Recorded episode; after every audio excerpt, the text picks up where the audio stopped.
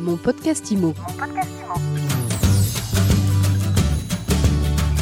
Et gros plan aujourd'hui sur l'immobilier de prestige. Quels sont les enjeux du marché en 2021 Quel est l'état d'esprit des acheteurs? On en parle avec le directeur des études de propriété Le Figaro, Julien Breuil. Bonjour. Bonjour.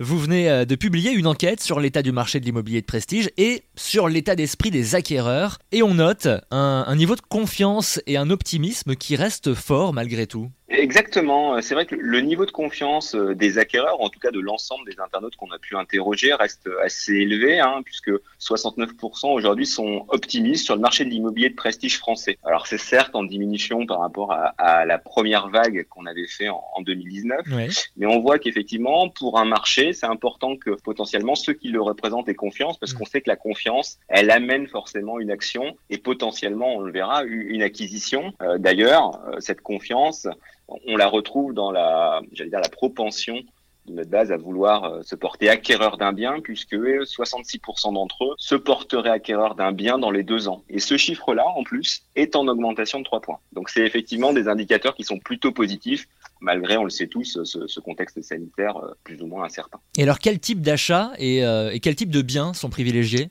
Alors, ce qu'on a remarqué, c'est que les attentes, elles ont fortement évolué. C'est surtout euh, quelque part la perception du logement qui a évolué à, force effectivement de multiples j'allais dire confinement ou reconfinement. Et, en fait, on voit très bien que dans un premier temps, euh, les acquéreurs ont eu envie, j'allais dire, de se mettre au vert. Et là, on voit qu'effectivement, la résidence secondaire euh, tire particulièrement son épingle du jeu, puisque en fait, 31% d'entre eux voudraient acquérir une résidence secondaire, et c'est mm. plus de 5 points par rapport à la précédente vague, encore ah une fois en 2019. La résidence principale reste prioritaire, mais il y a une forte évolution sur la résidence secondaire.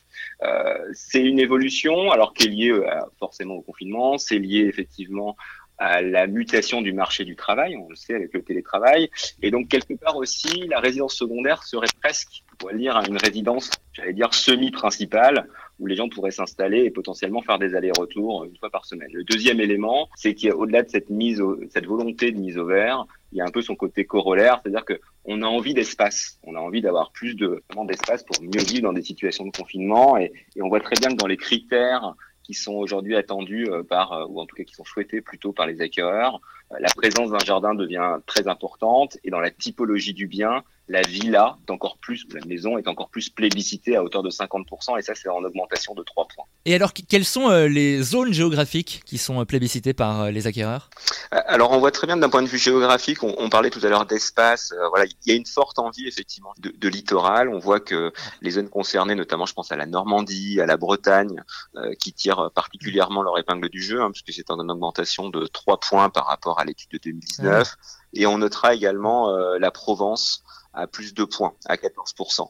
Euh, donc effectivement, ce sont des zones qui sont, j'allais dire, un peu côtes, euh, qui tirent plus leur épingle du jeu que d'autres euh, que d'autres zones géographiques. Ce sont un peu les, les deux zones prioritaires aujourd'hui par de potentiels acquéreurs. Et côté budget, alors, ça donne quoi?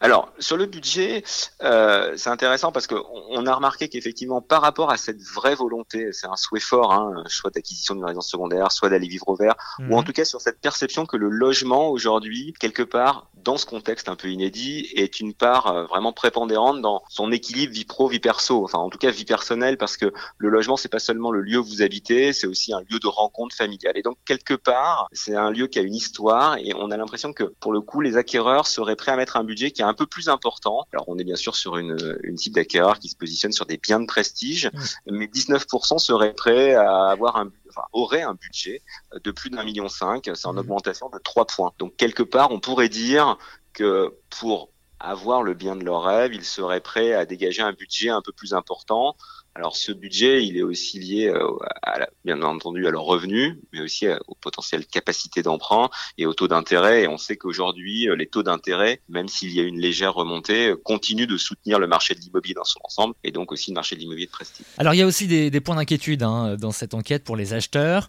Certains critères vont, selon eux, impacter négativement le marché de l'immobilier de prestige en France, comme, allez, j'en prends un par exemple, l'attractivité de la France et de Paris. Ça, ça inquiète les acquéreurs. Alors effectivement, il y a, il y a j'allais dire, trois critères qui enregistrent une baisse assez importante.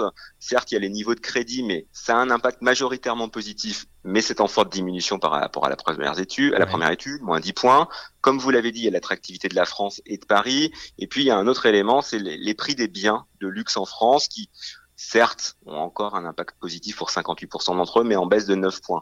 Euh, je pense que c'est lié aussi, si je prends cet exemple-là, au fait qu'il y a quand même le craint, la crainte par rapport à des prix d'immobilier qui restent élevés, euh, d'une bulle immobilière, puisque 74% d'entre eux estiment qu'il y a peut-être une bulle entre guillemets immobilière à Paris. Alors c'est encore une fois en baisse, mais ça montre quand même que pour la plupart les prix immobiliers restent alors peut-être surévalués par rapport à, au prix réel. Donc il y a effectivement, oui, des indicateurs, notamment au niveau des prix, de l'attractivité. Et encore une fois, alors on l'a pas cité pour ne pas le dire à chaque fois, mais c'est forcément ce contexte un peu incertain qui crée quelques incertitudes. Vous avez euh, aussi interrogé euh, les acquéreurs sur l'impact du Brexit.